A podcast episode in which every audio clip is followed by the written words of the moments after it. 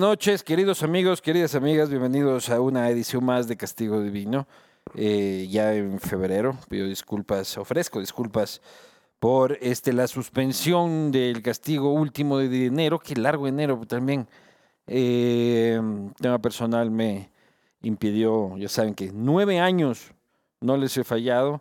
Eh, solo he fallado tres veces. Una cuando fue el terremoto de 2016, la otra fue cuando me dio COVID y este, ahora por un tema impostergable familiar de emergencia. Así que pero ya estamos de vuelta.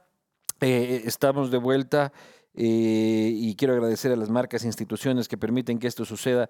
Y me refiero, por supuesto, a Claro. Ya puedes ser de los primeros en tener el mejor financiamiento Claro para tu nuevo iPhone 15 desde 24 cuotas de 67,19 al mes.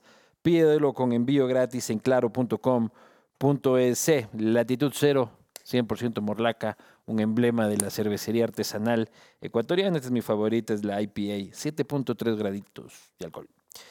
Eh, vino Conosur, chileno, de una de las mejores casas de Chile. Este es un Pinot Noir. Y, creo que con eso eh, estamos. Para mí es un enorme placer. Eh, es una conversación que estaba prevista hace algún tiempo y no se concretaba porque me daba la vuelta a la invitada y que sí, que no, que no, que sí, hasta que ya, con ustedes, la asambleísta por la revolución ciudadana, así como lo oyen, Rafa, Paola Cabezas. esa, esa presentación, hola, como tú eres el que me dejó, es más, me dejó plantada. No, no, pero ya te ya, ya expliqué, le expliqué No, a la audiencia y te tranquilo, no expliqué te con detalles. no, tranquilo, no con, te con preocupes. detalles a ti que en realidad fuera, ya hubiese querido no tener que suspender. No, tranquilo, no te preocupes. Al contrario, gracias por, por esta invitación. Qué, qué gusto estar acá. ¿Cómo estás? Bien, bien. Recién hace un ratito llegando de la tierrita y ¿Sí? ahora acompañándote. Oye, eh, anuncié un poco en Twitter la entrevista para que la gente nos, no- nos, nos envíe sus preguntas. No sé si tuviste tiempo de ver. No, Eh, ah, no qué me- suerte que no, tú pudiste, que no pudiste No, está ver. terrible Twitter, Qué oye. bestia. Está terrible, han pagado a, a- han pagado a toda una, no sé, Una cantidad de odio a ti y a mí, y no este, por igual, pero qué, qué, pereza, qué pereza. Te juro que ya. eh, ¿Cómo vives con eso tú, con el odio en redes sociales? El odio por temas políticos. Mira, yo creo que esa es una de las cosas que le ha hecho muchísimo daño al país. Y pensábamos que iba como a empezar a calmar la cosa, que se iba a empezar a poner un poco más distendida la situación. Sin embargo, eh, creo que hay gente que vive también de esto, de la polarización, de buscar un antagónico, a alguien a quien odiar, a alguien a quien desprestigiar. Y yo creo que en este momento el país necesita, bueno, mínimos comunes, mínimos, mínimos. Pero a ti te afecta Mira, la verdad, en lo personal. no, la verdad no, porque primero, cuando alguien te insulta y hay un seguidor y te das cuenta que es, primero, también hay que reconocer que esto se convirtió, o sea, hay gente que vive de esto. Hay toda una, una estructura montada, controls pagados, empresas Claro. agencias que se dedican a esto, a la destrucción de la imagen digital de políticos o de personas a las cuales, o sea, ustedes lo han vivido. Sí. Y creo que, Pero el que nos enseñó eso fue Fernando Alvarado, ¿no? mira, Ustedes son los inauguradores de Mira, esa cosa. yo no voy a hablar El resto, por el, el- Fernando. el resto aprendieron. Yo no voy a hablar por Fernando, yo no voy a hablar por nadie. Vine, me invitaste a mí Sí. y yo voy a responder Pero por eso por digo, mí. la- la revolución Lo también digo- hizo eso. Lo que te digo es que en este momento, si eso estuvo mal, lo Sí. de ahora es peor. ¿Por qué? Porque mira, yo acepto, porque yo soy una persona muy fuerte y confrontativa con las ideas, Claro. Pero si tú utilizas ya un troll center para, primero, si te diste cuenta, montaron toda una estrategia de mentiras diciendo, primero que cuando salí a hacer una en el pleno de la asamblea le, demandaba al presidente que no solamente se pensara en la seguridad desde todo lo que se está haciendo, que, insisto, nosotros lo apoyamos y estoy de acuerdo. La firma del decreto, el apoyo a las Fuerzas Armadas y la policía, pero eso tiene que ir con otro plan. Y cuando demandé un plan social, porque el tema de Esmeraldas trasciende, supera, y quien no lo quiera ver, bueno, no vive en este país o quiere vivir en un metro cuadrado, desentendiéndose que en el país somos eh, diversos y que hay provincias que necesitan más el respaldo y el apoyo del Ejecutivo. y eso a- fue la demanda. Sí, Bueno, montaron todo una, un, un- lo vi. Entonces, Lo. Y, y ahorita, en lo que te digo de Twitter, está, ahí está la prueba. Vivanco y Cabeza, ahí está Alianza Narcocorreísta, La Posta, no hay prueba más evidente. O sea, la gente es bien estúpida también. A- a Los que no son trolls, porque también vi que habían y mira, este, y, y- gente y quiero cerrar con que, esto. que bien estúpida. Y mira, y quiero cerrar con esto porque primero me parece grave, porque hay una criminalización de mi condición étnica. O sea, soy esmeraldeña, soy negra, me hace parte de algún grupo delincuencial. Es terrible lo que están haciendo. No, pero yo no soy esmeraldeño ni tampoco soy negro y también me meten en la No, colada. pero lo que te digo es que yo nunca he tenido... o Hay sea, gente que le encanta. armaron, están armando todo un framing para, como tú dices, unir estas piezas. Es que si ustedes dicen esto es porque son todos de la misma banda, del mismo bando. Y eso me parece también... Yo creo, yo estoy de acuerdo con la confrontación, yo creo que las ideas deben confrontarse, pero si ya la confrontación pasa porque si soy negra, porque si no me peino, porque si todas las cosas, mira, eso a mí no me afecta, en lo, te lo juro, Y nunca, nunca alguien este, ha llevado el odio más allá de las redes sociales y te ha dicho algo en la calle. No. Este, jamás alguien. ¿sabes no. que no? No, en la calle todo bien. No, no, la verdad que no. Y yo soy una persona que se moviliza eh, sola. ¿Dónde farreas, por ejemplo? Sabes que yo no farreo mucho. Me, me junto mucho en mi casa con, con amigos o con amigas. Me gustan mucho las reuniones de casa. Suelo cocinar. No siempre cocino. El que come de mi mano tiene que sentirse privilegiado porque no me...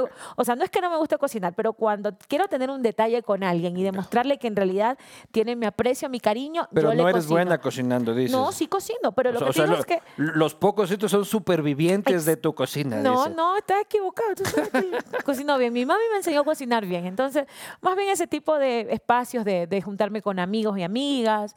Pero ir a un restaurante, ir a un café. Sí, sí, sí, sí, sí, por supuesto. Sí. Y ahí no, es como que viejas peluconas ahí estén viéndole ahí. Ahí para está nada. la, la- la negra correísta, Para ni sé nada. qué, es ni más, sé vivo, cuánto. vivo en un sector, digamos que, de Quito que es como. Entonces, en mi edificio me aman, la gente de mi edificio me, me quiere mucho.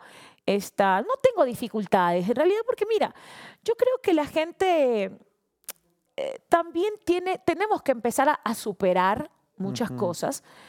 Eh, yo soy una persona, yo soy una ciudadana del mundo en realidad. Yo no, yo tengo claro los espacios en los que tengo que hacer política. Tú haces política todos los días, pero también tengo claro dónde son los espacios donde tú tienes que, eh, digamos, confrontar ideas y por lo general en el Parlamento pasa mucho.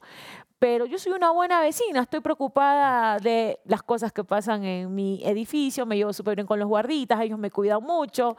Eh, cuando voy a Esmeraldas les traigo que cocadita, detallitos. Entonces, no, yo creo que soy una buena vecina. Y como yo vengo más bien de una, de un, de una convivencia de barrio, a veces acá te, te, te chocas porque es distinto. O sea, cada quien está en su, en su mundo, en su departamento, viviendo cada quien lo suyo. Mm. Y en cambio, yo tengo convivencia bien con todo el mundo. O sea, no, no. O sea, no este, tenido- eh, eh, este odio es irreal en realidad. O sea, no, no, no es que la gente vive en esa pendejada y que si no es cuatro amargados Y en mira, redes y sociales. también, eh, si te das cuenta, en Twitter, cuánta gente está, son así como micro microclimas que se arman justamente para eso. Pero ¿no sientes que la revolución tiene cierta responsabilidad eh, también en el odio en redes sociales? Porque a mí me putean los anticorreístas y los correístas. O sea, a ti por lo menos solo los anticorreístas. Yo hasta los de ustedes también voy cargando. Mira, querido, ya son siete años, siete. Ha, ha- ha venido un tercer gobierno, o sea, nosotros nos fuimos hace siete años. Moreno, Lazo y ahora, Bueno, Moreno llegó con ustedes. El primer año fue de ustedes. ahora Novoa. Es que no hay nada después del correísmo. Alguien siempre tiene que anclarse al correísmo para Y yo creo que nosotros hicimos lo nuestro, la gente lo reconoce, porque si no lo reconociera, nosotros no hubiésemos llegado a la segunda vuelta y estuviéramos a punto de haber ganado las elecciones. Eh, creo que hay un reconocimiento de la revolución ciudadana como proyecto, De me- como, medio, centenar de como legisladores, proyecto, ¿no? como proyecto de gobierno. Yo creo que la gente también, eh, digamos, aplaude la eficiencia. Y tú puedes estar en contra de muchas prácticas que dices tú que se pudieron haber llevado a efecto en nuestro gobierno, pero yo creo que la gente en este es momento... que yo soy haya- anticorreísta, pero no soy estúpido. Entonces sí entiendo de que este, los 5 millones de personas que votaron por ustedes es- no son 5 millones de estúpidos, como piensa el anticorreísmo ciego, salvaje y radical, que menosprecia incluso ese- a esas personas intelectualmente y como seres humanos. Este, yo estoy en contra de muchísimas de las prácticas del, del correísmo, soy, pero no soy estúpido ni ciego. ¿Ya? Y eso es lo que no logra entender el anticorreísmo bobo y, y radical. O sí lo logra entender, porque de eso viven. Es que por eso te digo, mira, O sea, el mariapaulismo vive, por ejemplo, de eh, el fantasma del correísmo y a ustedes también les sirve la polarización. Mira, no sé si sea tan así, porque yo creo que esto ha fracturado a la sociedad. El tejido social se ha visto afectado. Mira, cuando tú justificas acciones de odio, eh, justificas eh, eliminar una política pública, porque eso lo hizo el correísmo, mira, ya eso no, no es normal. Cuando tú justificas, cuando hay gente de la oposición que justifica, no, eliminamos esto porque eso lo hizo Correa. Eh, Eliminamos lo de acá porque eso lo hizo Correa. Mira, no nos están haciendo daño. Le están haciendo daño al país y a los más empobrecidos, que durante estos siete años se han incrementado los niveles de pobreza, de inseguridad. Yo creo que, como dices tú, hay que ser bien estúpido para no reconocer que en el gobierno de Correa habían mejores condiciones para la seguridad en el país, había una institucionalidad que funcionaba. Por odio, desarticularon todo y hoy están Pero se acusa de que esa paz era pactada con los grupos criminales. Mira, dirán lo mismo acá. Seguramente la, eh, la- la entrevista que Vivanco le está haciendo a Paola es algún pacto que Es un pacto diabólico. Mira, Nos descubrieron. Entonces, Salud. yo creo que hay cosas. Salud, compañera Ay, de pacto diabólico. hay que aprender a leer mucho más allá de, yo creo que, yo siempre pienso, mira, no vamos a coincidir en todo. Por supuesto que no vamos a coincidir en todo, pero hay que buscar puntos comunes para que hagamos algo por la gente, porque a la larga hacer política significa cambiar la vida de la gente. Pero si sigues en esa retórica permanente, el correísmo, el correísmo, el correísmo, y sí, hay gente que como chupacabra vive de eso. Vive Y a de ustedes los mantiene vivos también. Mira, yo no sé qué tanto. Yo no sé qué tanto O porque... sea, por eso digo que le sirve a los dos polos del correísmo Mira, y el anticorreísmo. A pesar de que el país vota por lo que está en la mitad. Mm. Yo te soy honesta. Esto, te lo digo desde mi experiencia, porque yo vivo en Esmeraldas, yo no me he ido de mi provincia, yo dos fines de semana voy a mi casa, paso con mi familia, con mis sobrinos, con mi perro. Y lo que te puedo decir es que la polarización justifica la ineficiencia de gobiernos como el de Moreno, como el de Lazo, y espero que no del presidente. Mm, Mira, Esmeraldas es la fotografía de lo que no han hecho justamente por odio, por odio. Esmeraldas es una provincia que si en la media nacional estamos en el 24% de pobreza, Esmeraldas está en el 56% de pobreza extrema. ¿Y en el correísmo en cuánto llegó a estar? A ver. Comparando Esmeraldas- la media no, nacional con la media obvia- de... Porque vos me estás diciendo, ¿cuánto es la pobreza Ten- nacional? En este momento Sí. casi 24 o 28%. ¿Y Hoy Esmeraldas? está en el 56%. El doble. el doble. ¿Y en el correísmo los mismos Te- números eran? cerramos, cerramos, y ojo, cerramos con el 24%, pero te, te recuerdo, nosotros salíamos de un terremoto, que nosotros habíamos disminuido la Sí, pobreza. ahora también de una pandemia y de una Ya, Eso te iba a decir. O sea, la- Los números que, con los que quedó Esmeralda, sí, obviamente, Esmeraldas se no le fue, incrementaron, claro. se incrementaron, pero recuerda que veníamos saliendo de un terremoto, Manaví también. veníamos saliendo de un terremoto y eso afectó significativamente, obviamente. Sí, pero a la, la provincia. la media de que Esmeralda sea dos veces más, este, una vez más, o sea, el doble de más pobre que el resto, era igual en el correísmo. No. Con diferencias mínimas en los números. Tuvimos, tuvimos, mira, tuvimos eh, aportes significativos para que la provincia reduzca, eh, sobre todo los indicadores de pobreza. Y te voy a decir algo, la obra pública, que a la hora del T es la que beneficia a la mano de obra no calificada, porque obviamente lo que más existe en Esmeraldas es mano de obra no calificada. La inversión en obras permitió que esos chicos que ahora no tienen trabajo y que son fácil, presa fácil para ser cooptados por las bandas del crimen organizado, en ese momento podían dedicarse a otras cosas. Habían soldadores, había personas que se dedicaban a construir obras del gobierno, había una mejor movilidad de recursos que le daba oxígeno económico a Esmeraldas. Esmeraldas vive del turismo. Y con todo el tema de la inseguridad, ¿quién va a Esmeraldas? Esmeraldas es una provincia eminentemente productiva, pero si no hay una inyección de política pública diferenciada por Pero parte entonces tú del dices gobierno, que eh, Esmeraldas vive de la inversión privada, no, pero Esmer- Esmeraldas del turismo. El, No, tu- el es turi- que, el ver, turismo es un sector privado. privado, pero ¿Ya? te estoy diciendo, es, es Pero me una- dices, antes estábamos mejor es por la obra una- pública. Es una de las aristas. Lo que te digo es que es multidimensional. Tiene- hay que ver toda la problemática Sí. de la provincia. Mira, y yo te digo, mi provincia Pero es una Esmeraldas estaba provincia... jodida en el correísmo. Yo la conozco bien a Esmeraldas, No me vas a trabajaba. decir a mí, yo de- claro, pues. Pero este, no, no era ajeno para mí. Este, trabajaba yo en el diario La Hora, el diario La Hora Esmeraldas, 30 años. Así es. Este, eh, eh, las condiciones eran jodidas de Esmeraldas. Sí, lo que te digo es que si eran jodidas, ahora las complicaron más. Si eran jodidas, las complicaron más.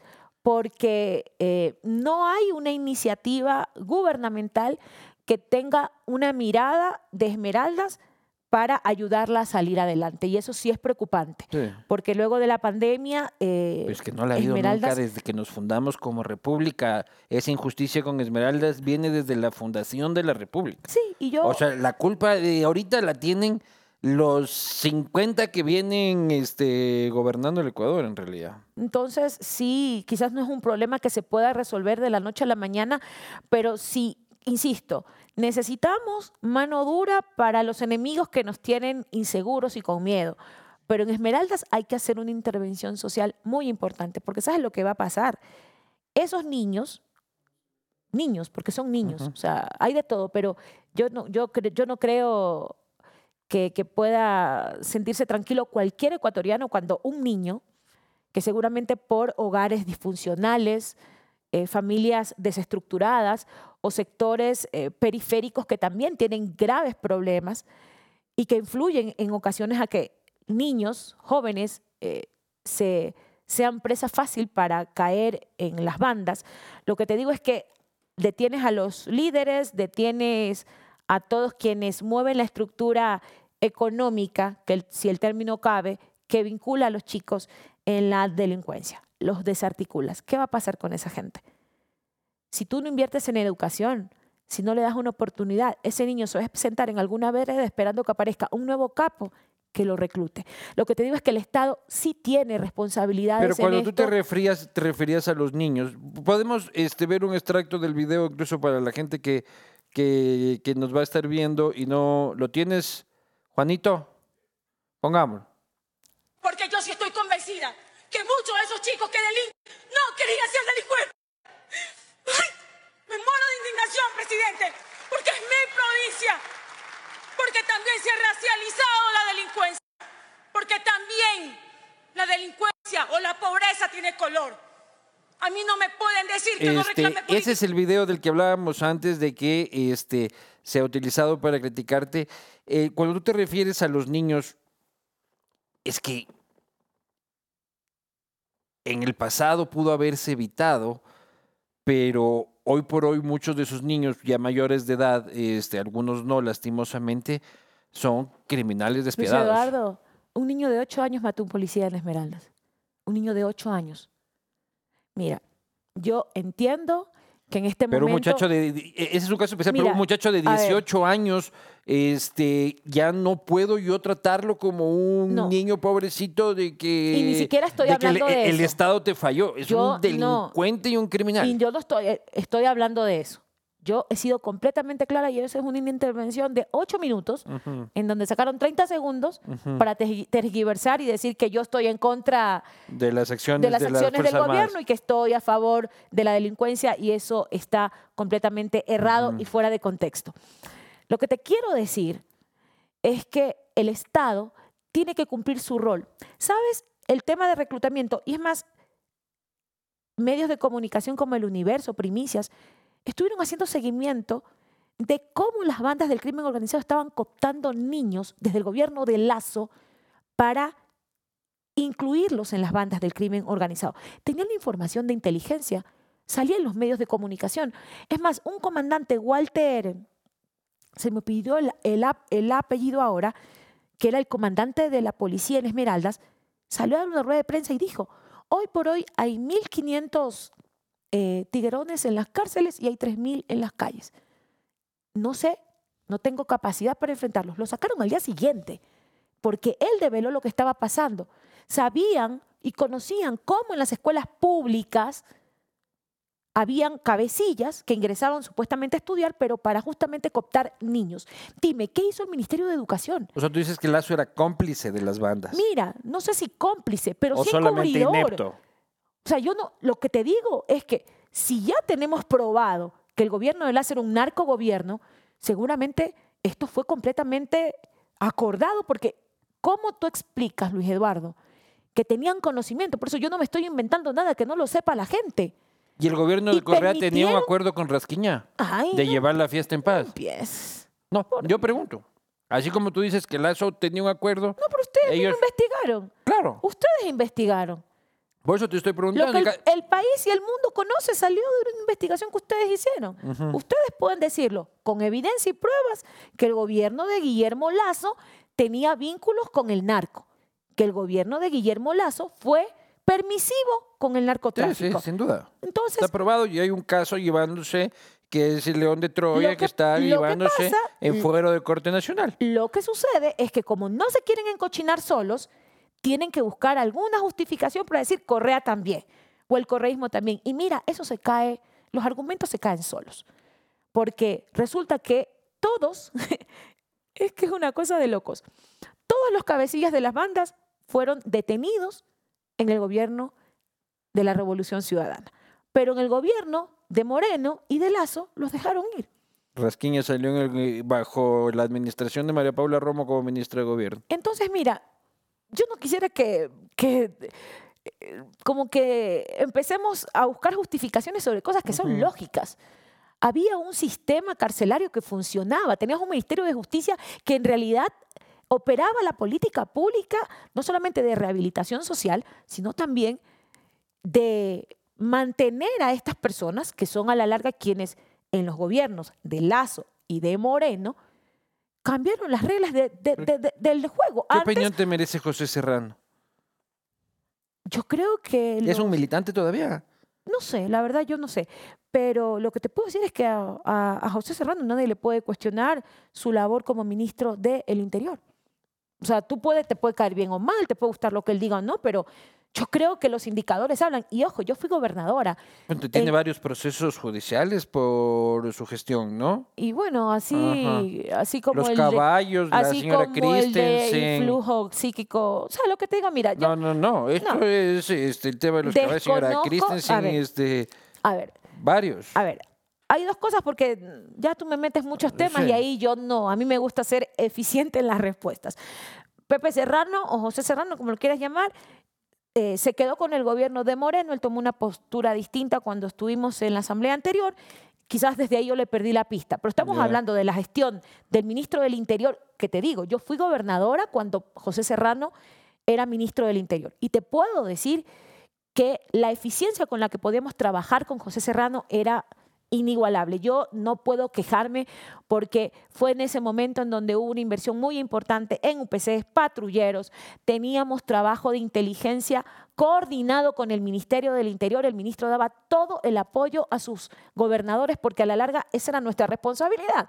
Ahora tú ves que los gobernadores, desde que viene el, gobierno de Lazo sobre todo, son objetos decorativos porque no hacen sus Y funciones. tú fuiste gobernadora también en la época de Alex Bravo en la refinería. Bueno, o sea, era gobernadora sí. y sí, Es la misma época. en la misma época, sí. Ya. O sea, no solo pasaban cosas buenas en la refinería, en Esmeraldas durante el correísmo. Bueno, ¿no? y las malas Estaba que Capaya ahí y, la- haciendo. y las malas y las malas que pasaron y las malas que pasaron las denunciamos. Pero eso fue una mala de dos mil millones de dólares, Paula. Mira, están presos, Pero son dos mil millones de dólares que echarán ahí. están presos. Y sí, eh, La reforma tributaria de esta semana busca 1.800 millones de dólares. En Petroecuador del Correísmo se zamparon eso en una sola obra. Capaya y Alex Bravo están presos y fueron denunciados por nuestro gobierno, es lo que te puedo decir. Acá en el gobierno... Pero para mí no es suficiente. Bueno, O sea, que estén presos, bien, gracias. ¿Y mis dos mil millones? Bueno, que las instituciones que están a cargo pues se encarguen de, no sé, incautarle. O sea, ¿qué, qué, qué quieres Han pasado siete años. O sea, lo que te digo es que continuamos en esa, en esa rueda en donde quienes deberían hacer, hacer lo que les corresponde, que lo hagan. En el tema Nos de la reconstrucción, ¿también han- estuviste en, en la comisión de la, de la No, reconstrucción? no fui- ¿Estuviste? No, no. No, pero en, a Esmeraldas le vieron las huevas en la reconstrucción. ¿En qué sentido? en el que le tocó menos de lo que realmente le debería haber tocado y ahora hay un proceso abierto del señor Glass por la reconstrucción y el señor Glass está guardado, escondido en la embajada.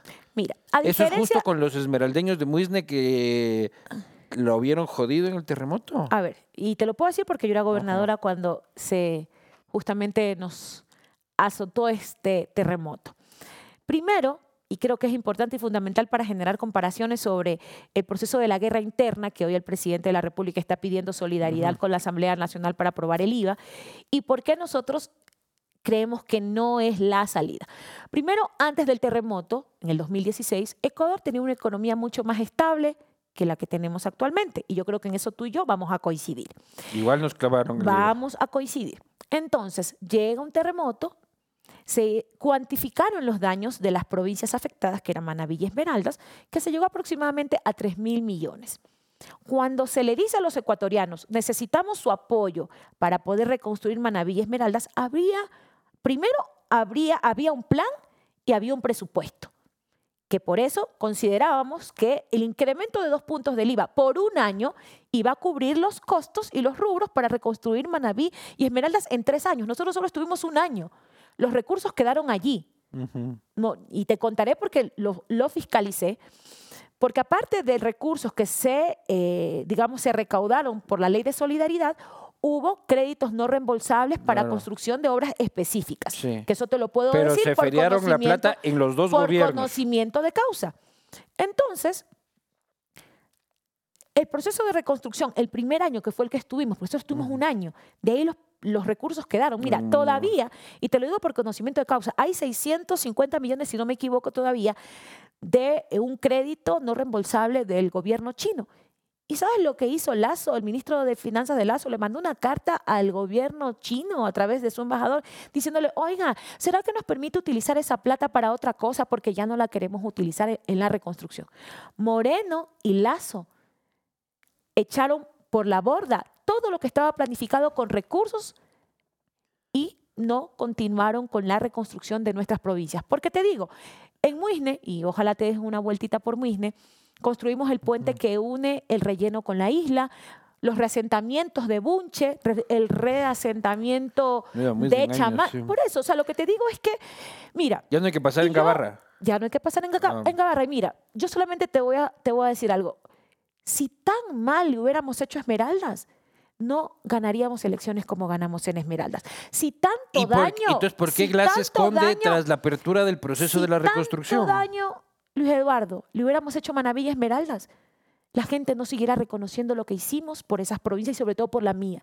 Yo te puedo, y no estoy defendiendo, no, te estoy diciendo que se hizo, se inició con todo el proceso de reconstrucción, la gente vive en sus casitas, a la gente le cambió la vida las obras de la reconstrucción y lo que ahora pretenden, como lo vienen haciendo durante mucho tiempo, es satanizar. Imagínate lo que hace Moreno, y eso me parece doloroso, porque hay cuatro ejes viales que nos unen con nuestro vecino del norte, con Colombia. Ya se había construido tres y faltaba solamente el que unía la costa, los territorios negros tanto de Colombia como de Ecuador. El que le decían el narcopuente, que del El otro lado en Colombia el no puente había que nada. no lleva a ninguna parte.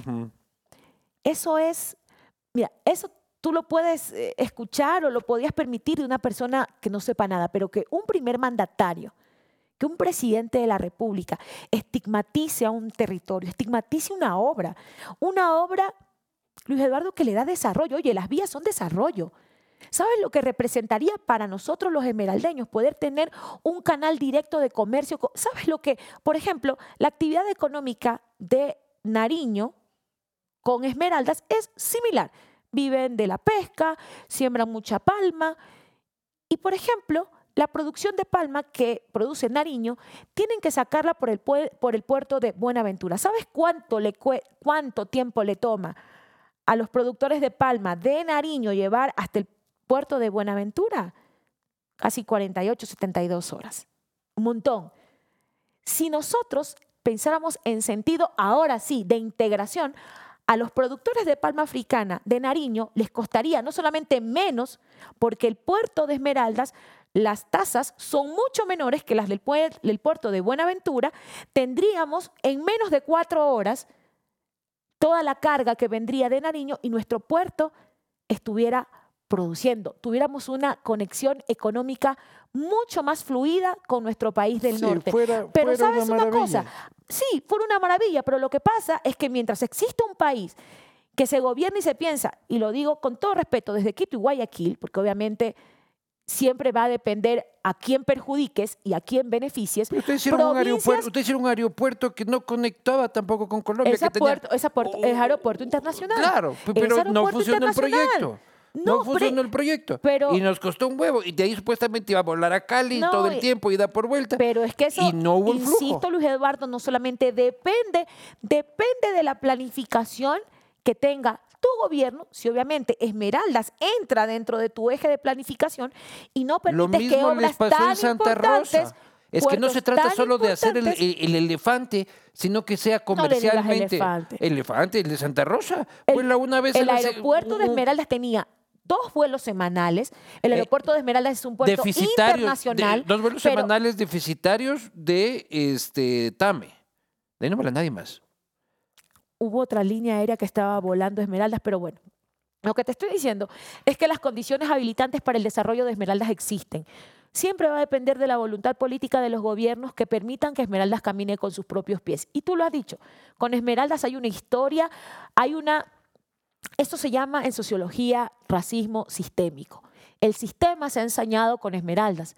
El sistema que eh, impide que un territorio que tiene absolutamente todo para 100% de desarrollarte, para desarrollarse, hay una visión no solamente centralista, sino que, como te digo yo, esto ya no es un La tema que me lo del coche porque son negritos. la, la que me lo invento y qué bueno que lo digas tú.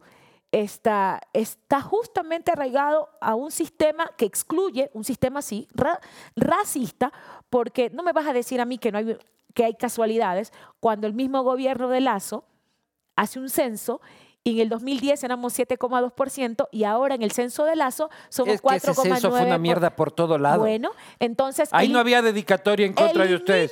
Ahí desaparecimos los mestizos, los negros, los chinos, todos desaparecieron. Luis Eduardo, 600 mil afrodescendientes porque no habían condiciones de seguridad, no hicieron un plan de seguridad que permita que las Fuerzas Armadas acompañen Pero sí han de haber cobrado por el censo, por de eso no te y Vamos a, hacer- preocupes. vamos No a hacerle la preocupes, fiscalización. Ojalá el presidente Novoa no se niegue a fiscalizar porque endeudaron al país con 80 millones de dólares a través de un crédito del Banco No, no, Mundial. una panda de ¿Dónde incompetentes, delincuentes, como en, todos los, como Y en todos los gobiernos. ¿Dónde está la plata y dónde están las personas que no aparecen en el censo? Oye, pero que y Jorge Glass, eso te estaba preguntando, que no va a salir ahí de comer tacos en las Naciones Unidas. Entendería que ha hecho una petición al gobierno mexicano para que le ¿Y concedan por qué no le conceden? Si Bueno. Rafa hace así en México y... Yo no Y soy le bailan los soy ecuatoriana. Lo que te digo es que hay que cumplir todos los requisitos y eso es lo que está haciendo el equipo de abogados. ¿Y por qué no enfrenta la justicia como cualquier otro Porque ser en este país, mi estimado Luis Eduardo, y creo que ustedes lo han vivido en carne propia, y creo que más allá de, insisto, la antipatía o simpatía que te pueda generar Jorge o cualquier líder de la revolución ciudadana, en este país eh, la justicia se degradó. Eh, tienes a una fiscal que está dedicada 100% a cumplir una agenda política. Imagínate que antes que eh, Jorge decida ir a la, a la embajada, la fiscalía había dicho que se lo detenga con fines investigativos, que lo lleven sin esposas. La fiscal no puede hacer eso porque cuando un proceso debe llevarse como debe ser, debe ser un juez el que diga, ¿sabe qué? Se ha encontrado indicios luego de la investigación que ha hecho Fiscalía y vamos a hacer esto. No, ella ya se adelantó. Entonces, cuando acá todo, todo lo maneja la señora fiscal, mira, yo estoy de acuerdo que Jorge esté a buen re- recaudo porque una cosa es contar con una justicia imparcial y otra cosa es contar con una justicia que sentencia a personas por influjo psíquico. Entonces, aquí es evidente que hay una animadversión ya de índole Pero ¿por qué, política. ¿y por qué hay esa animadversión? O sea, ¿por qué este, hay otra gente que ha enfrentado la justicia y no ha ido preso? Y la fiscal ha perdido juicios cuando los argumentos no, no, no han sido suficientes. Mira, yo juego en desventaja porque ustedes han sido uno de los medios que le han, digamos, hecho alfombra roja y han avalado ¿A la carrera a la señora fiscal. Ustedes siempre ¿Te han- parece? Sí, yo he yo sido sí. crítico con ella, Yo pero sí. sí. me parece que también ha tomado este, posturas valientes en este país. Mira, me encantaría que esas mismas y posturas me parece, valientes y en el caso, y, tomara... y también ha- y, y ella también ha vencido muchos tichos de cristal como mujer y como mujer negra, mira, ¿no? y eso, mira... No, eso no te genera ninguna empatía. No, es que mira, a ver, si vamos a hablar de eso, pues indiscutiblemente ella desde ese espacio tiene una gran oportunidad para generar referencia a las mujeres y a las niñas negras. ¿Y lo está haciendo? Eh, bueno, eso dependerá del No, prisma. según según tu, po- tu opinión. Mira, eso va a depender del prisma con el que lo vea cada persona, porque obviamente tú generas, O sea, ¿tú no crees que una, una- una niña negra diga, wow, mira esta man cómo lucha contra la corrupción? seguramente sí. Quiero estudiar derecho y ser como ella. Seguramente sí, seguramente sí. Eso es bueno. Seguramente sí. Lo que te estoy diciendo, y eso quiero dejarlo completamente claro, porque eh, el racismo está mal. Mira, yo creo que indiscutiblemente el racismo no tiene ideología. Ra- hay racistas de izquierda como hay racistas de derecha. El racismo es un comportamiento que está implícito en los seres humanos que creen que son superiores a otros y que Sí. pueden minimizarte por tu condición étnico-racial. Eso está mal, mal, que se entienda Ajá. mi, digamos, mi- mis, mis opiniones o quizás mi confrontación, si ha existido en algún momento con la señora fiscal, pasa justamente por sus actuaciones, ni siquiera jurídicas, sino políticas. Ella no está haciendo, ella no está haciendo, no está haciendo justicia. Ella está persiguiendo a gente. Y ella está utilizando ese espacio de, insisto, ese espacio de poder que sí, como lo dices tú, puede generar referencias para muchas mujeres y yo debo suponer que muchas se sienten identificadas con ella, como algunas otras se sentirán identificadas conmigo. Y esto no es quién es la buena y quién es la mala, porque hasta en eso se han dedicado en las redes. Ella es la buena y yo soy la mala. Mira. Eh, eh, no vamos a caer en eso porque yo debo suponer que a la señora Salazar le ha costado muchísimo trabajo estudiar, su familia, eh, llegar hasta donde está como nos ha costado a otras. Pero aquí no vamos a generar un debate sobre eso. Hablemos de lo de fondo. Y lo de fondo es que se ha desnaturalizado la función de la fiscal por su agenda política política. Entonces, si tú haces una acción política desde la fiscalía, pues tienes también que tenerla de aguantar porque los políticos te van a responder por igual. Ustedes no van a poder tumbarla. Ya, ya, ya se dieron cuenta, ¿no? O van a seguir intentando. Mira, ¿a ti no te parece? Mira, en un país en donde en lo que va del, del año anterior a este han matado a cerca de 277 mujeres por femicidio. La Eso no es culpa de la fiscal. Pero está, pero déjame, a ver, ¿Qué están haciendo las unidades que se dedican a eso? Lo que te estoy diciendo es que si nosotros analizamos o evaluamos a la fiscalía solamente porque mete preso a los que yo quiero que meta preso o persigue a los que yo quiero que persiga, existe así eso, ¿no? cualquiera. Y tú lo sabes que Existe es así. eso. O sea, a mí me encantaría. Mientras más correístas meta, más aplausos de la A González mí Suárez. me encantaría que, por ejemplo, cuando se hizo la fiscalización en la Asamblea sobre Pero el señor INA Luque- Papers, El señor Luque Onta, sobre INA Papers, ¿por qué no involucra a Lazo en la investigación? ¿Dónde? por sobre, ejemplo? mira, y me encanta que seas tú el que lo diga, porque No, no, si yo trato de ser objetivo. sobre INA, INA Papers, donde vinculaba a Moreno con todas y la triangulación de la empresa offshore, la- las hijas, la Pero mujer, lo la tiene familia. enjuiciado, pues. Cinco años después. Pero lo tiene enjuiciado. Cinco años después. Cinco. Cinco años después. La justicia tarda, pero llega. No, y, y no de, mira, y el tipo no puede volver al país porque se va a Chirona. Una justicia que tarda no es justicia. Bueno, pero ¿lo tiene enjuiciado o no lo tiene enjuiciado? No. Justicia que tarda no es justicia. Y lo mismo está pasando en el caso León de Troya. Y lo has dicho tú, no lo he dicho sí. yo. No, en el caso de León de Troya veremos resultados Ahora ella se armó, se armó el caso Metástasis. Yo siempre digo, ella se armó el guion, ella decidió ser la protagonista de la película y ella está decidiendo quiénes son sus antagónicos. Hasta que sale un chat en donde dicen que la persona de la- a la que se refieren en el chat Ahí es me a lo fue revolcando a mi Ahora Boscan también, pues. Ahora sí, ya no. Entonces, a si ver, tú, dices si que tú- tú, tú dices que la que dicen negra ahí es ella. mira, no sé. No Sospechas sé. que sí. No, pero lee el contexto de los chats. No, te estoy preguntando a ti. Lee el contexto de los chats. Yo no tengo inmunidad digo- parlamentaria como te- para decirlo, Ah, así que Lo que te digo es que no puede ser que tú, los propios, el propio recurso que tú estás utilizando para criminalizar a unos, cuando sale tu nombre ya no. O no salió su nombre. O cuando Ella dice, no soy la única mujer negra del país, cuando- viniendo, hasta viniendo de un prófigo, eso es racismo. ¿Te pareció racista lo que dijo Rafael? No, Rafael no ha dicho nada. No, cuando hace Rafael? referencia de que si ella misma se va a autoallanar. Pero es que si tú lees los chats, es está implícito que se están refiriendo a ella. Que utilice la palabra negra, por supuesto, eso es racista. Lo que te estoy diciendo es que si nos vamos a centrar que si le dijeron negra y eso es racista porque Rafael lo tuiteó en un tuit, lo que te estoy diciendo es que hay que leer el contexto, el contexto de la conversación dentro de los chats. Entonces, cuando ella utiliza esa misma estrategia y herramienta para criminalizar a unos, está perfecto, pero resulta que en esas mismas conversaciones también hablan de ella, refiriéndose mal. Yo no estoy de acuerdo con el término negra. Y eso depende Ella dice que no es ella. Perfecto. Entonces lo que te estoy diciendo es que tu propia estrategia te está fallando porque estás utilizando, tú estás utilizando. Lo mismo pueden decir las demás personas que han sido nombradas ahí. Yo no soy. Como el Diego no Ordóñez que dice yo no fui. Yo no soy. Mejor entrevístenme sobre seguridad Yo en no soy.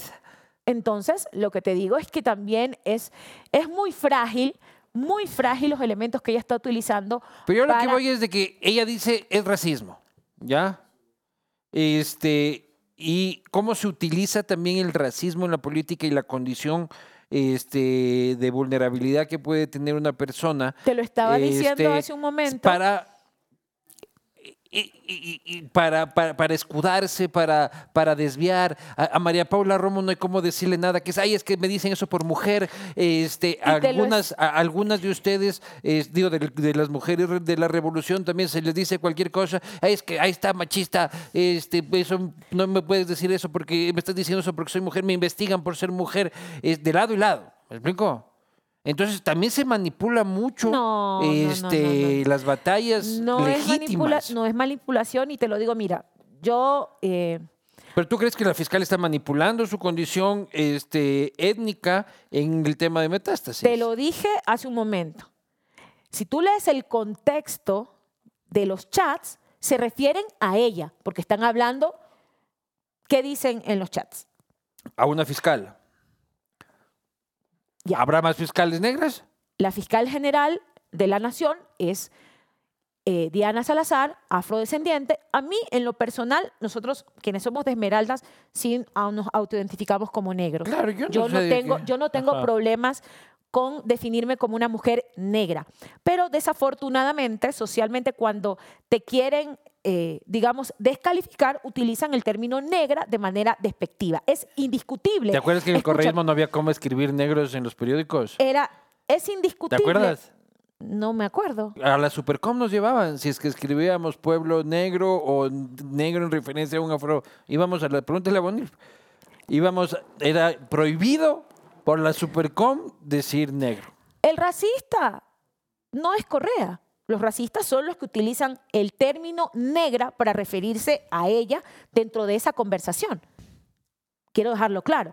Entonces, eh, para no desviarnos del tema, a mí no me molesta que me digan negra, por si ya me dicen negra bruta, no, yo bruta no soy. Claro. Negra delincuente, yo no soy delincuente.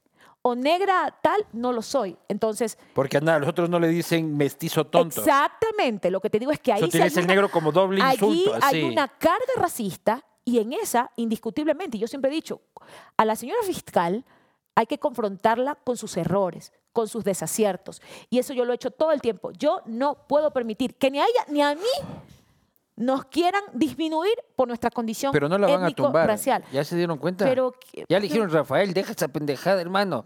Pierdes el tiempo y se te salen Pero Luis úlceras. Eduardo, Luis Eduardo, ¿a ti no te parece que la señora fiscal ha incumplido su función como fiscal? Yo no soy no- juez ni este, Pero es, que ya- legislador para pero es que tú estás haciendo una valoración. No la van a tumbar. O sea, según tú, O sea, no, no, la vamos a tumbar. Porque no hay los números. No, pero es que no se trata de tumbarla. no. solitos. No, es muy probable, Luis Eduardo, que no existan los votos.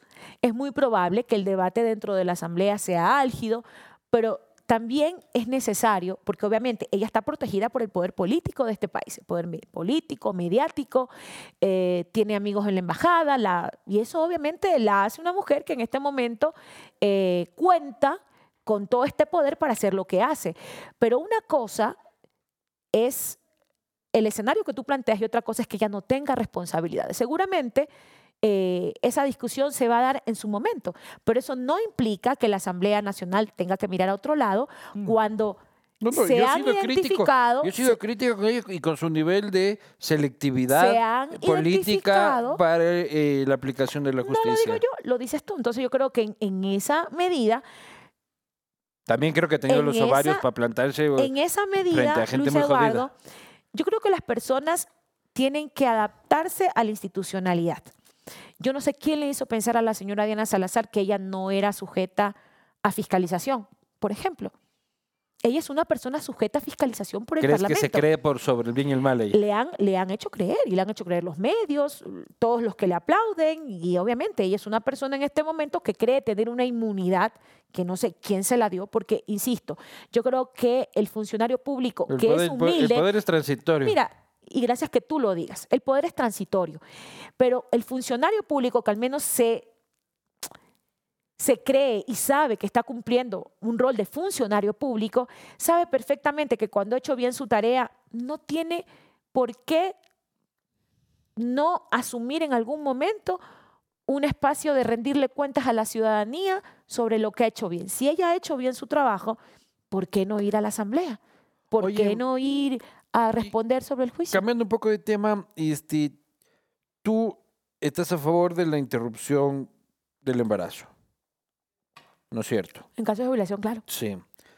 Pese a este, que el líder de tu organización esté en contra de eso, ya hubo momentos durante este, la revolución que fueron polémicos, se suspendieron a las legisladoras por hacer dar su opinión al respecto en el Partido de las Libertades y el respeto al feminismo y las mujeres.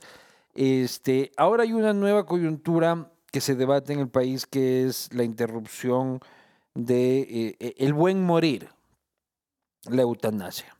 La, eh, la Corte eh, se encuentra debatiendo sobre... ¿Cuál es tu posición sobre la eutanasia? Yo creo que debería abrirse ese debate, como en su momento se hizo con el tema de la interrupción del embarazo. No ha sido fácil para quienes venimos transitando en esta lucha por los derechos. Yo creo que los seres humanos o la sociedad tiene que abrir en ocasiones su mente para darse la oportunidad de debatir sobre estos temas.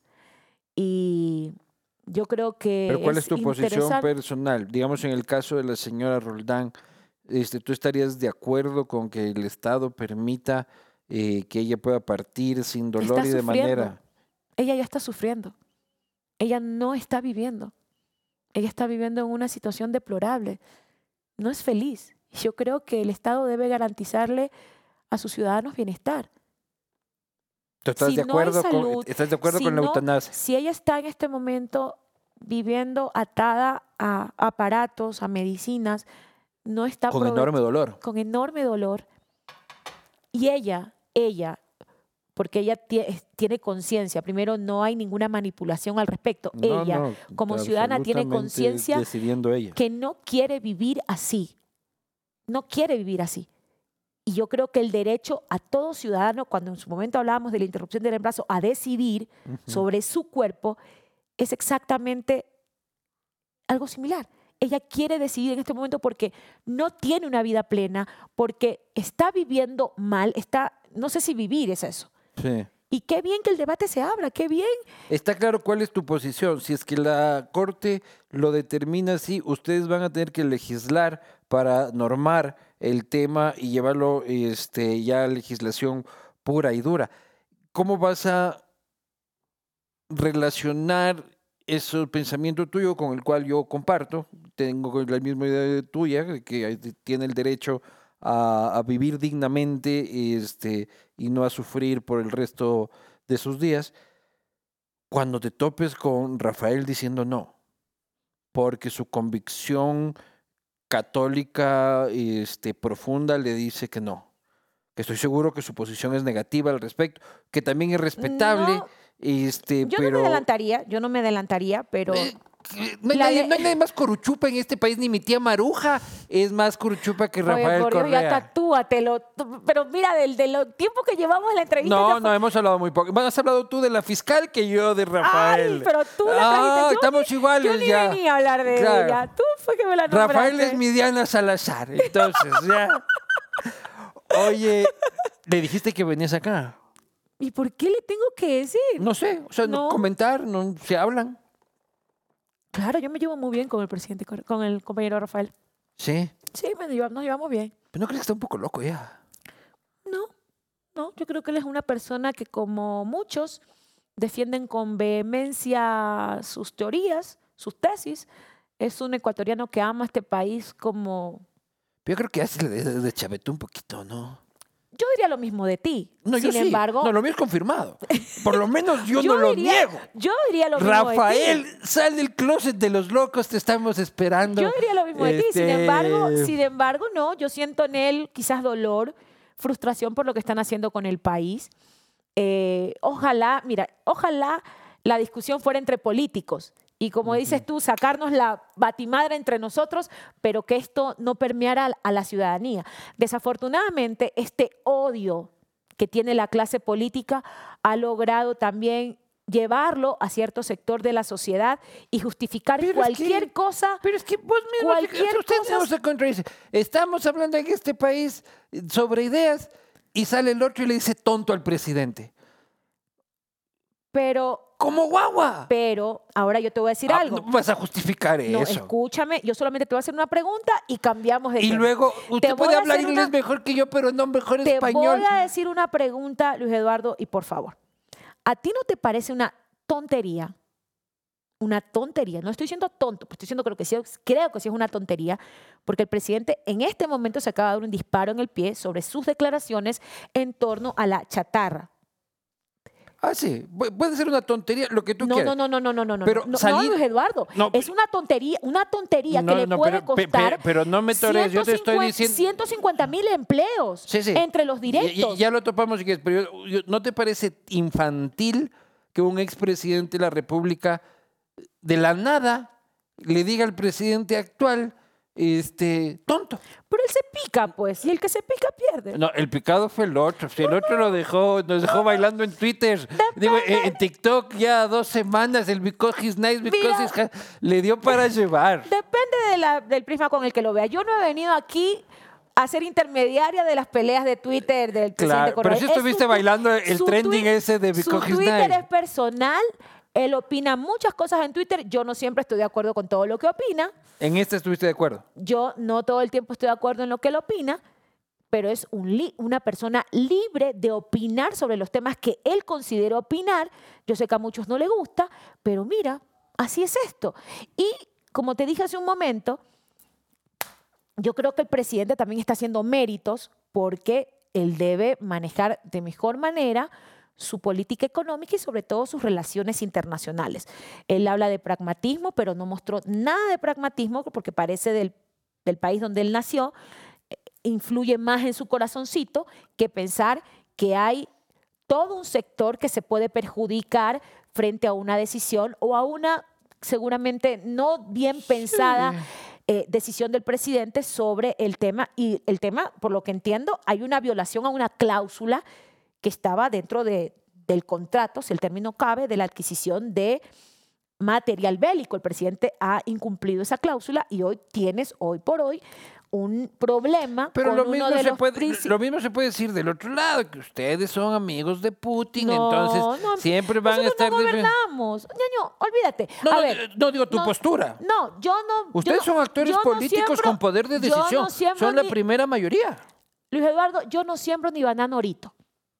Así que no estoy hablando bajo ningún interés. Te estoy diciendo que dicho por el mismo tienen medio presidente. centenar de votos A en la Asamblea. Te estoy diciendo, dicho por el presidente Daniel Novoa cuando era candidato, él mismo dijo que a él no le parecía que la relación con Rusia se esté mirando desde el ámbito ideológico, que había un, que el tercer, eh, digamos que el tercer país con el que Ecuador tiene lazos comerciales es con Rusia. Lo dijo él, él dijo, nosotros no exportamos banano a Rusia, pero hay otros grupos Sí, sí, sí. económicos que sí exportan. Entonces, no sé si lo hizo por irresponsabilidad, no midió, pero lo que te estoy diciendo es que esa es una tontería, que le termina dando la razón al presidente Correa si es o no lo, lo otro, pero es una, yo creo que sí, el Pero presidente Novoa te allí- parece un tipo tonto.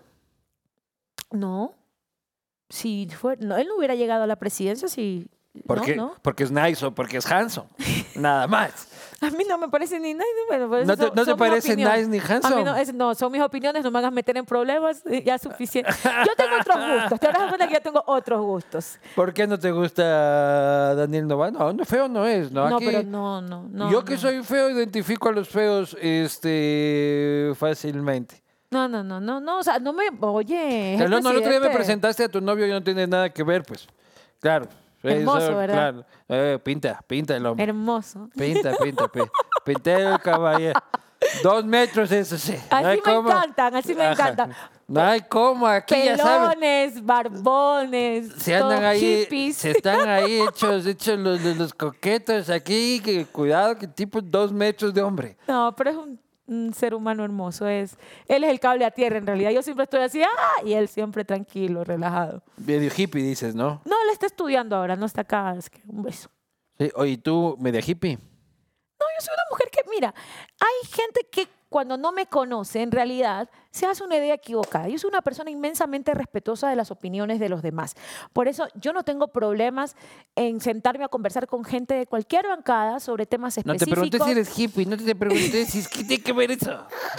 Te estoy preguntando si eres hippie y eres, que, eh, tienes, ver, ¿qué tienes es onda ser- hippie. ¿Qué es ser hippie para ti? O sea, ¿te gusta? Tu plan es, me voy a ir a la playa, fumarme un porro, poner No, reggae. no fumo, no fumo, no. no Nunca fumo. has fumado marihuana. Nunca he fumado marihuana, Paula, mi- mi- cigarrillo. mírame a los ojos. No, ¿qué Nunca te- has fumado no, no, marihuana. para nada. No me estás viendo a los ojos. No, no he fumado. A ver, dime, no he No he fumado marihuana. Yo ver, respeto a todos los que les guste, no es mi caso. Yo tuve asma de, de chiquita, entonces la verdad, Ah, los problemas excusa, asmáticos no. ni siquiera me hicieron pensar en cigarrillo, ni humo, ni nada de esas cosas. ¿Tus Yo amigos, tus- respeto. tus amigos fuman marihuana? ¿Tienes amigos que fuman marihuana?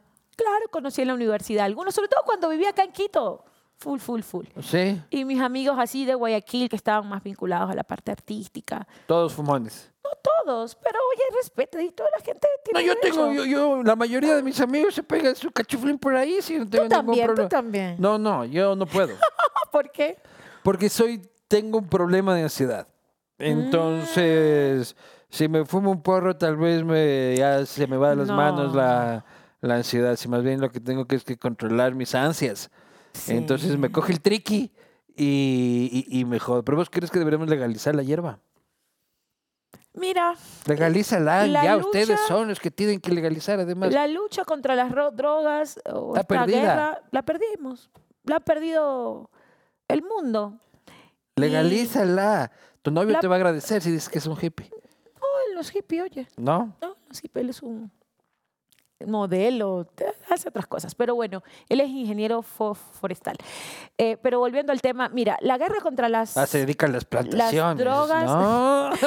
Deja de Ahora le llaman ingenieros forestales. No, ¿qué te pasa? No, no, estoy jodiendo, No, no, jodiendo. a estoy él no lo metas en esto. A la larga, pobrecito No, él. tranquilo, Pobre- Inge, tranquilo, Inge. Pobrecito no. él que está conmigo. que Árboles déjalo- legales nomás, árboles legales Déjalo a él nomás. tranquilo, que él no está metido en este rollo. Pues decía que la, la- la lucha y la guerra contra las drogas la han perdido los, los estados.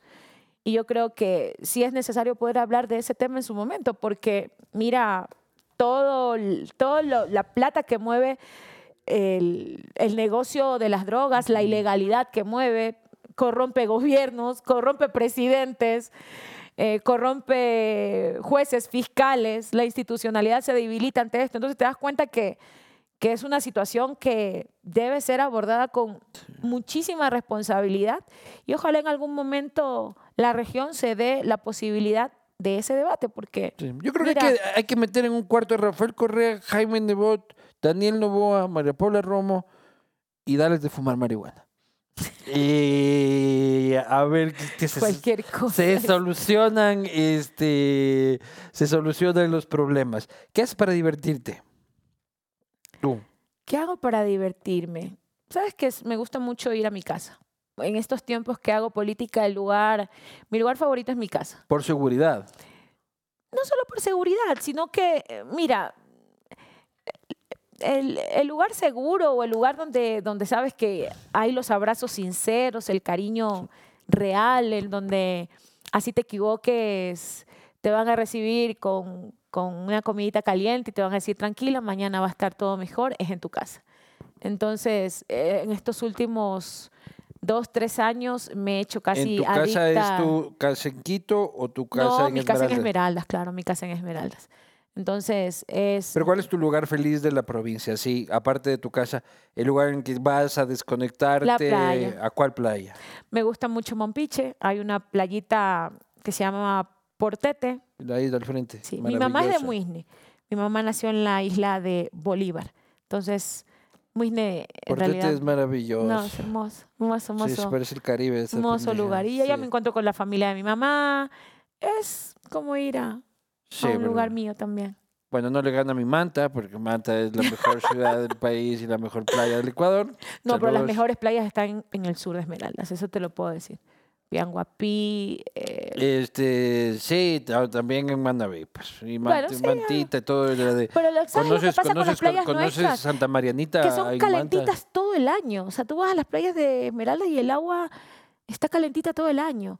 Sí. En cambio, las de Santa Elena, un poco, Manabí, a veces están medio Ah, frías. también hay veces. Y con Manta no te metes. No, yo Man- no me, a mí me Manta encanta es Manta, Manta es una ciudad-. Una, una ciudad maravillosa, este, no he ido muchísimo tiempo por pendejo, pero ya iré. Este, igual a mis Esmeraldas, querida, tampoco he podido ir.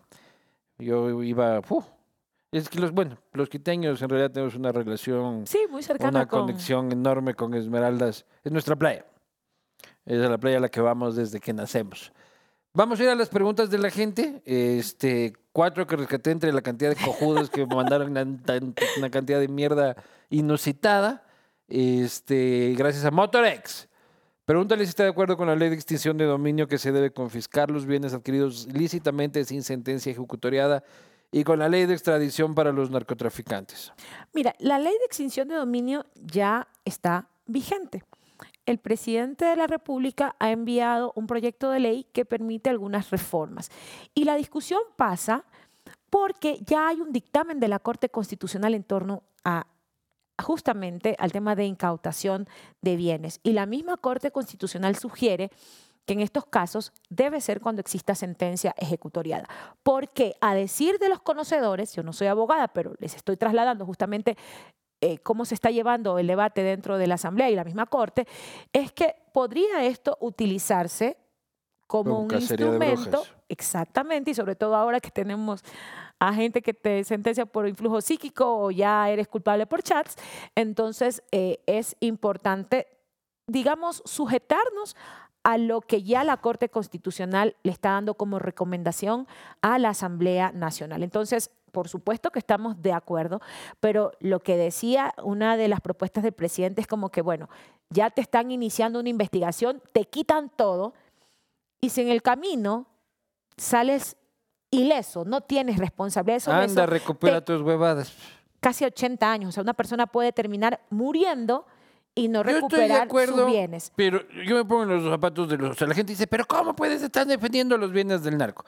Y les entiendo que se frustren por eso, porque puede suceder. Es que no solo es del narco, o sea, es de, de Sí, cualquier... entonces, claro, de cualquiera. Sí, Entonces, dicen, ahí están los correístas, se ponen a esto porque ellos No. son los de que tal y cual. Y yo les digo, los comprendo, los comprendo, pero yo les digo, retrocedemos en el tiempo. Y si le permitíamos al señor Galo Chiriboga, por ejemplo, confiscar los bienes de quien él suponga que es sospechoso de algo, porque la ley permanece en los gobiernos, o sea, eso es lo que la gente no entiende. O sea, la, la ley si la vamos a hacer mira, es, no es para ahorita. yo te voy es, a es porque mañana viene otro y la va a utilizar. entonces tenemos que ver que sea lo suficientemente Y eficiente para que funcione para lo que queremos. y sí, y eso debe ser, como te digo, una norma que se institucionalice respetando, respetando el debido proceso. Pero mira, yo te voy a poner un, un ejemplo terrible, feo, pero te lo voy a poner. Ahorita a ustedes los están atacando, porque se supone que por, por, por todos estos temas a Anderson lo están atacando por una conversación que tuvo Sí. yo no, yo no voy a generar juicios de valor en este momento, tengo mi opinión, pero me la voy a reservar. Pero, ¿sabes lo que significaría en este caso? Le abren una investigación a Ardenson y como se supone que es íntimo de un narcotraficante, les incautan todo. Claro.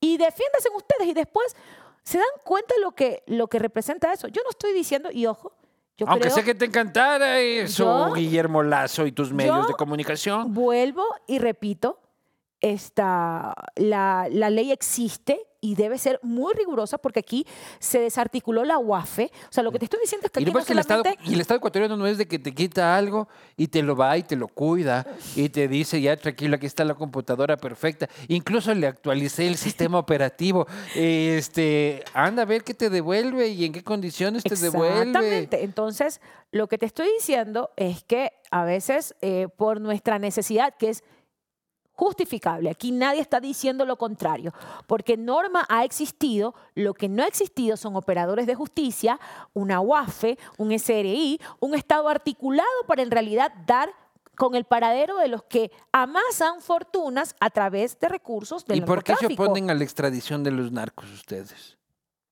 Mira, esta, eh, Colombia tiene la extradición desde hace algunos años. Sí, México también. Ya, lo, lo que te pregunto. Y mientras el Chapo estaba en México, se fugaba todos Sí. los fines de semana. Ya. Desde que lo mandaron a Nueva York, está jodido el hombre. A ver, primero, ¿Qué mejor ejemplo? que nos diga el Estado ecuatoriano cuántos narcotraficantes de los que son incómodos y ya nos tienen hartos han cometido delitos en Estados Unidos. Solo es cuestión Porque de que que no, se no, no, no, no, no, no, no, no, no. La extra- es clarísimo lo que dice la extradición. Claro, tiene que haber mandado droga, para haber Unidos- participado en el envío de droga de acá o utilizar el sistema financiero gringo para haber lavado plata. Bueno, entonces, Nosotros, nosotros, nosotros no es que estemos en contra de esa medida, lo que te estoy diciendo es que el Estado ecuatoriano no puede deslindarse de sus Ah, responsabilidades. no, que también somos responsables del sistema de rehabilitación toda o la sea, pendejada. aquí, o sea, mente, como yo no puedo, como yo no controlo las cárceles, como yo no controlo Ya, jueces y fiscales, Pero como si no controlo la mandar policía, los jodidos allá a una nadie cárcel en está Texas. diciendo que no, Luis Eduardo, ¿Qué pero mejor? yo creo,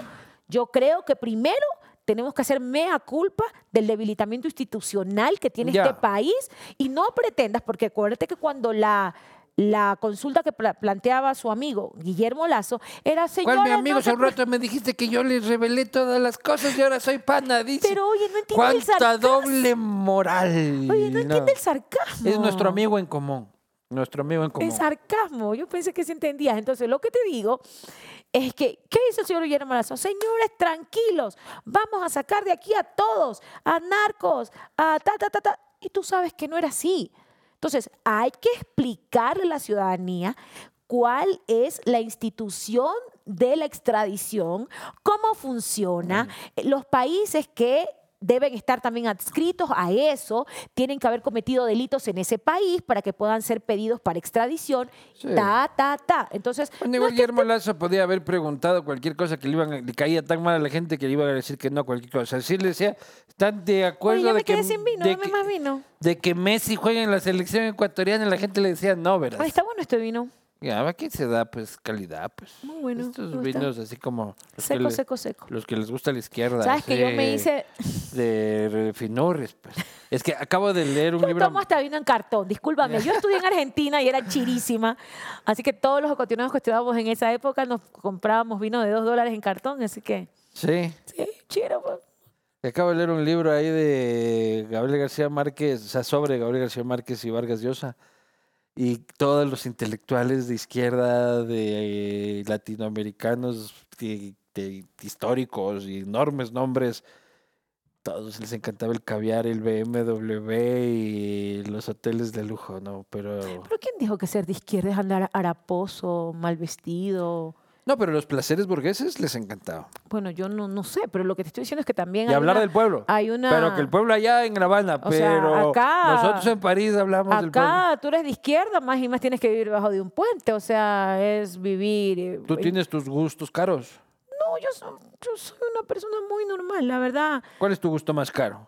El vino, ¿Sí? sí, la verdad. Echas bastante vino. Sí, me gusta el vino. ¿Cuánto te gastas una botella de vino? Si quieres, voy a comprarme una botellita de vino para Es el fin de no semana ver, que voy a, a ver, tomar, voy a cenar con unos Hay amigos. vinos que son súper caros, pero a mí, por ejemplo, no me gustan. Entonces yo... No ahí- necesariamente el vino más caro es el mejor vino. Gracias. Por eso te digo, yo termino tomándome un vinito en cartón que cuesta 6 dólares y No, mira, pasó toda la Con noche con sueldo de asambleísta no vas a estar tomando vino en cartón. Pero ¿por parece. qué no? Vino en cartón tomas. Oye, te lo juro. Yo, mira, yo vivo, yo sigo viviendo en mi barrio de toda la vida. Eso sí no, eh, o sea, Ya, no, yo- no, no el vino más caro es el mejor, pero no hay vino en cartón bueno. No, yo, hay uno que me gusta, no voy a decir la marca porque me la vas a cobrar después, pero a mí sí me gusta. Ese es un vino Claro. chileno que viene en cartón, que Ya. es rojito. Ya, En ya. el súper lo encuentras. Clos se llama. ya lo dije. El Clos es buenísimo, oye. O Yo sea, no sí, sé. cu- cuando tenía 18 Los años. estudiantes saben que yo estoy diciendo la No, verdad. cuando, El cuando Clos yo es estaba en, buené- cuando yo estaba en A la mí me universidad, gusta, no cuando sé. yo estaba en la universidad, e- ese era, desayunaba Cruz de Burger con Fruit Loops yo. Pero el Pero, Clos es- es ya buen- tenemos una edad, Paola. Pero yo sigo pensando Vos como niña. claro. Ya tenemos una edad que, que- No, que obviamente, a ver, tres yo no- dolaritos mate, subes un poquito y No, sales del sí, hay cartón. unos vinos bien. Hay unos vinos bien. Yo sí, mira, Pero es tu bebida favorita de alcohólica es el Sí, vino. el vino. Y obviamente la cerveza. Cuando llego a la tierra, pues obviamente este cambio de clima entre Quito y Esmeralda, entonces una bielita, una cervecita. Yo, oye, yo sigo viviendo en mi barrio toda la vida, entonces entenderás que en, en- en esta comunidad, por eso te digo, a mí me, me- tengo un choque entre Quito, pero yo me llevo muy bien. Esta ciudad me ha recibido muy bonito. Yo no he tenido ninguno de esos episodios que tú dices que por ahí alguien me gritó. No, te lo prometo que no. Yo, la yo, sí sé- verdad, yo sé tener así miradas como no, te lo prometo. en el Sí, Supermax así. si hubiera pasado, en algún momento me, me encontré con alguien que me pasó algo súper... Estaba yo comprando y una señora me miraba y me miraba y me miraba y hablaba con el esposo, pero ya no se aguantó y me dice, ¿cómo está? ¿Usted es por la cabeza? Le digo, sí. La verdad que ha sido mucho más bonita en persona. Me gusta su pelo, aunque yo no voto ni votaré nunca por ustedes. Y yo, gracias, señora. O sea, lo que te digo es que a veces no todo es tan extremo y a mí Claro. esos episodios me generan, yo, qué buena onda. O sea, no vota por mí, no es que le, pero es como que, ay, dices que se la ve más gorda, ha sido más flaquita y su pelo, qué lindo. Yo, gracias, señora, yo no, ¿qué más le decía? Lo que digo es que no todo es tan así. Ahí todavía en, Hay gente normal en este Todavía país. en la humanidad hay gente linda. O sea, nosotros Sí. es que nos esmeramos todos los días de destilar veneno, de dividirnos a veces por ideologías. Y la, por- gente, no, y la Mira, gente está en otra huevada. O sea, tú te vas así Mira, a- hay gente, a- Luis Eduardo, y te cuento esto. Antes de venir, estaba revisando mis redes. Y hay gente, no sé si hasta que el programa salga, pues está grabado. Se sale este jueves. Por eso no, no ahondé en el tema del IVA, porque Sí, no sabemos entre esta conversación ¿Y cuando se publique habrá habido una votación. Pero en cambio, hasta, hasta, hasta el jueves, no sé si lo habrá, pero no le han pagado a la gente, a los funcionarios públicos. Claro, no. Y me escribía una profesora de 32 años, me dejó un mensaje y me dice Eso asambleísta. no es culpa de Novoa, ¿no? No te estoy diciendo que sea culpa de Nova. Dos lo que te- no, no, no, no, no, el no. otro pendejo No, se va relájate, llevando hasta yo los... No vine aquí Ajá. a tirar hate contra nadie.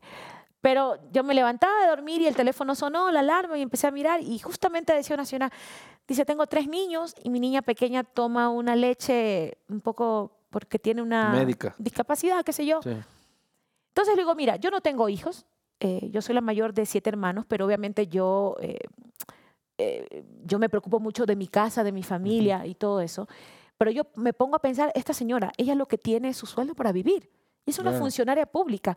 Y se ha satanizado, Luis Eduardo, tanto lo público, que en ocasiones no te das cuenta que detrás de un policía, de, No, de una policía es maestra, de, Bueno, de un poco de pipones también. de un policía, de una maestra, de una enfermera, de un médico. Hay detrás gente, hay gente que vive de esas Claro, Pero personas. tú estás poniendo los oficios más nobles y tal y cual. Pero tenemos el En asesor, de eh, seguridad, el asesor del asesor del asesor del director provincial del ministerio del ni sé qué, pipón sinvergüenza, este que no va a trabajar protegido en un contrato colectivo ahí, este también no todos medio millón no, de no. son una maravilla. No, no, pero insisto, no hay, que también. no hay que satanizar porque, insisto, eh, No, la posición pública es respetable. hay que, hay que darle Aunque el muchos valor, hay que, darle, esa hay que darle el valor que tiene el funcionario público porque a la larga ellos, con errores y defectos, hacen que este país funcione. Eh, y, y hay que honrar, honrar. Ojalá el presidente pueda conseguir la platita lo más pronto posible y pague ¿Y tú no quieres ser madre? Em, oye, no pensé que me vas a hacer esa pregunta. No, pregunto, ¿no? No, a ver, lo que pasa es que yo, a ver, en mi vida todo ha sido como un poco tarde. Entonces yo me gradué de la universidad recién a los 30 años. Yo no me pude graduar en, en el tiempo que, que muchos, mm, ya a los 24, 22, 23 ya están terminados la universidad. En mi caso no, porque yo soy la mayor de siete hermanos y tenía que ayudarle a mi mami en una institución que ya tenía en esa época. Oye, mamá- pe- pero ojo que está bien, no quieres ser padre, ¿no? O No, lo que te digo es que de repente fui postergando esa decisión, que en algún momento dije, no, ya no, pero después estuvo como que sí, como que no. Pero bueno, o sea, no es una cosa que, que, que no está ahorita en agenda. claro, en la agenda. Con el ingeniero no está ahorita eso puesto como prioridad. Plantar esa plantita. Ingeniero forestal no está ahorita en, Oye, eh, que saldría eh, eh, lindo, mi eh, eh, negro. eh, eh, en la hoja de ¿Te das ruta. que lo está- hermoso que saldría mi negro? Sí, sí, sí, sí. Hermosísimo. Siguiente pregunta. ¿Por qué ¿Y no eso, estaba ahí en las preguntas? No, no, eso fue, salió aquí. No, pues, pero deja este, pregun- las preguntas. Pero estoy yendo a las preguntas. Claro, ¿por qué sales con eso de la mamá? Y yo pensé que eso Porque dijiste de que no soy madre, que te pregunté, no quieres ser madre. Así como que Este- ne- te pones nerviosa y Me yo que digo, descoloca, eh. claro, no te pongas nerviosa. A ver, ¿por qué no realiza un proyecto de ley para que tengan requisitos mínimos de estudios y experiencia para acceder a las dignidades de asambleístas, alcaldías, prefecturas, presidencia, etc, etc, etc? Oscar, le comento que ya está justamente la Comisión de Enmiendas tratando un proyecto que fue presentado por una legisladora, se me, acaba- se me escapa el nombre ahora, pero que justamente pide que se sea un poco más estricto con los requisitos para asambleístas. No sé si esto se puede ampliar a, a otras dignidades, pero lo de asambleístas ya está siendo tratado eh, en la Comisión de Enmiendas de la Asamblea. Claro, porque bueno, eso es, es difícil. O sea, eh, Mira, me encantaría, pasa- pero Pero sabes una cosa. si es que el estándar es subjetivo, el CNE va a ser muy poderoso para aceptar o ¿Y rechazar qué? listas, ¿no? Mira, ¿y sabes qué? Tiene que ser lo más objetivo posible. Yo lo voy a decir, mira, yo no soy abogada, voy a estudiar leyes, eso sí, soy comunicadora, pero lo que te puedo decir es que en ocasiones, e- en, en un parlamento que trata eh, leyes que están, digamos, que atraviesan la vida de toda la gente y no siempre un abogado puede conocer, por ejemplo, sobre temas agrícolas, si vamos a hablar de una reforma agrícola. No todos eh, los abogados tienen experiencia, por ejemplo, en temas laborales. Lo que te digo es que sí es necesario, y a mí en lo personal me ayuda mucho, porque si yo no, bien no soy abogada, yo, mis asesores trato que sean los mejores para que me den toda una visión, pero a la larga siempre le pones tú eh, los temas que, que- en los cuales al menos yo me involucro. eres la legisladora. pues. Exacto, en los temas que yo me involucro, le pongo mi impronta, le pongo mi visión, porque el abogado siempre te va a decir, la ley dice esto, la ley lo otro, pero ¿por qué no lo de acá? ¿Por qué no lo de allá? Busquemos un mecanismo. ¿Cómo hacemos esta reforma? O sea, lo que te digo es que a veces sí es necesario que otras disciplinas o que otras profesiones puedan Pero el ir título de va- la po- mano. podría ser uno de los requisitos. Yo entendería que por ahí estaban hablando de tener experiencia parlamentaria o experiencia legislativa. Mira, lo que pasa es que esto también depende mucho de la voluntad del legislador. O sea, yo te digo, eh, la ley orgánica de la función legislativa es nuestra Biblia.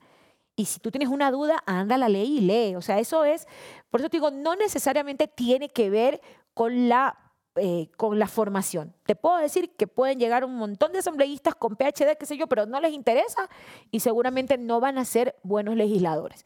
No, y además yo conozco mucho imbécil con título.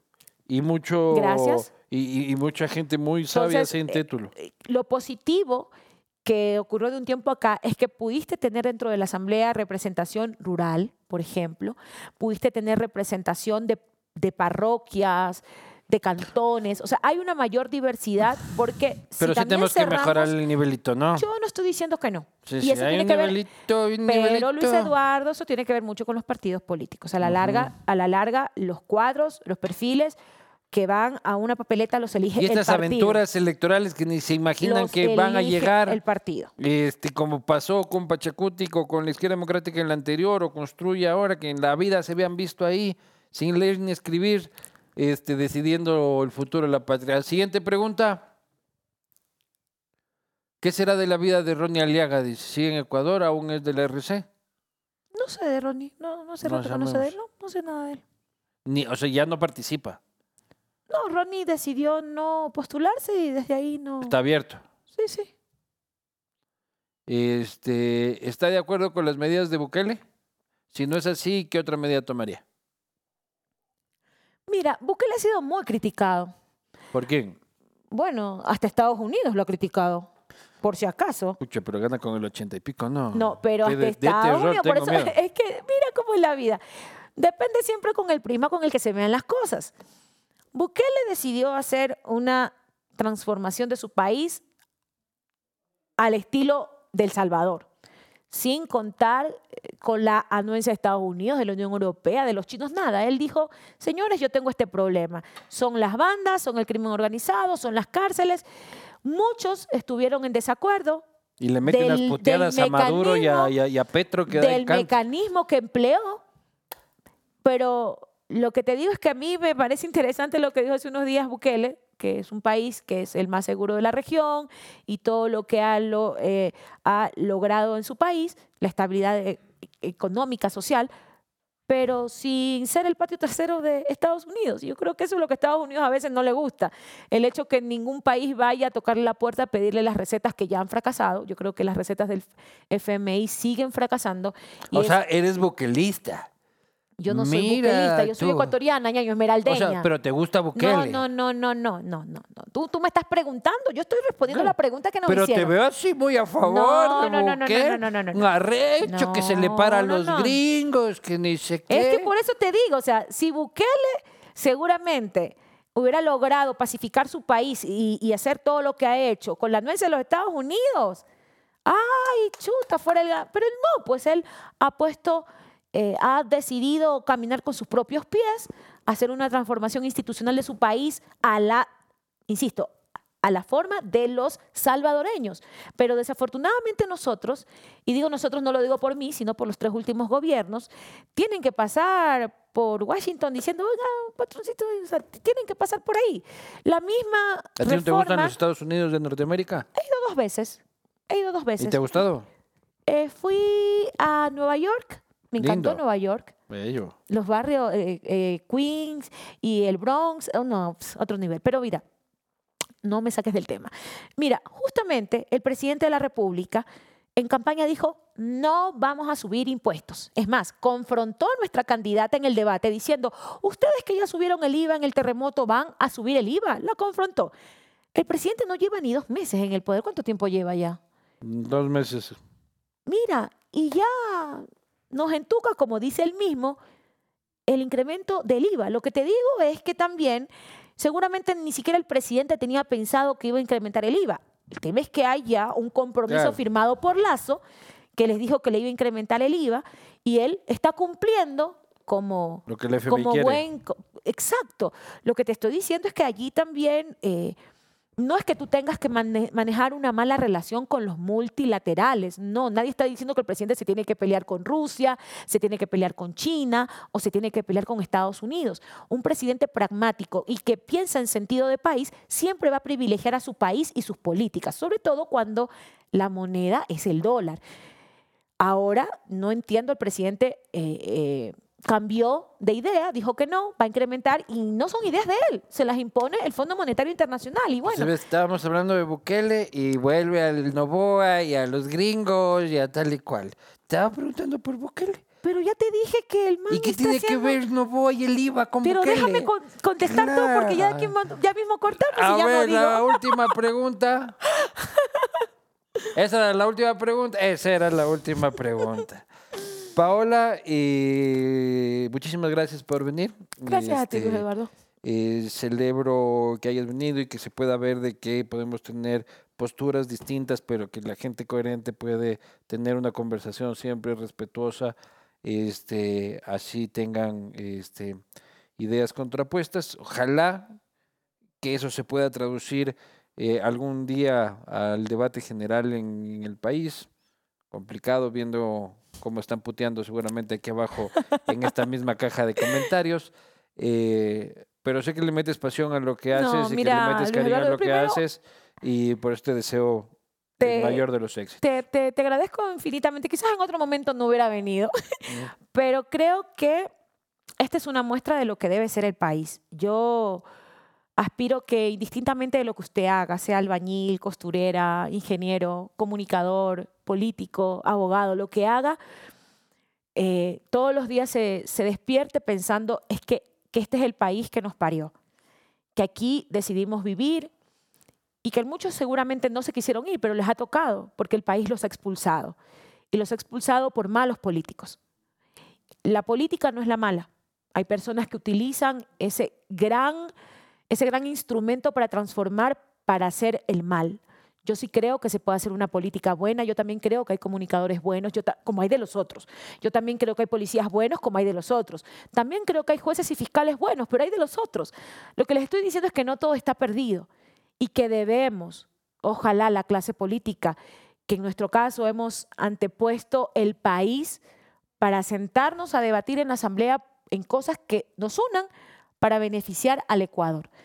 Al presidente Novoa queremos que le vaya bien, porque si a él le va bien, téngalo por seguro que yo voy a regresar a, a mi Esmeralda más tranquila, va a haber más tranquilidad, estabilidad y la gente... Y te afilias en ADN. No, jamás. Yo, yo soy una mujer feminista, progresista, antirracista. Mis Correísta. causas, mis Mira, el correísmo a la larga terminó siendo una doctrina política que la estudia mucha gente. Y no es como una idolatría a la persona, es al modelo, al proyecto, a lo que hicimos. Y yo creo que en ese sentido hay mucha gente que defiende lo que se hizo bien. De ahí que el presidente Correa sea vehemente, que a ti no te pueda caer bien, esas ya son cosas que tienen No, que ver más con bien, una jefa. visión, con una Vos que no visión lo superas. con una visión un poco más personal. Pero la revolución ciudadana, el correísmo como doctrina política se estudia en muchos lugares del mundo y creo que esa es una muestra de que más allá de ser de izquierda, de derecha, se pueden hacer las cosas bien. Ojalá que quienes están en este momento dejando sus mensajitos de amor allá abajo, en realidad menos odio, más amor, si es posible sentarnos a conversar entre distintos y que sea el país el que nos una. Paola Cabezas, bienvenida siempre. Oye, me encanta esto. ¿Sí sabes qué significa esto? Rastafari. Ah, qué bueno. Y dice que planta otro tipo de árboles. ¿no? Nos vemos la próxima.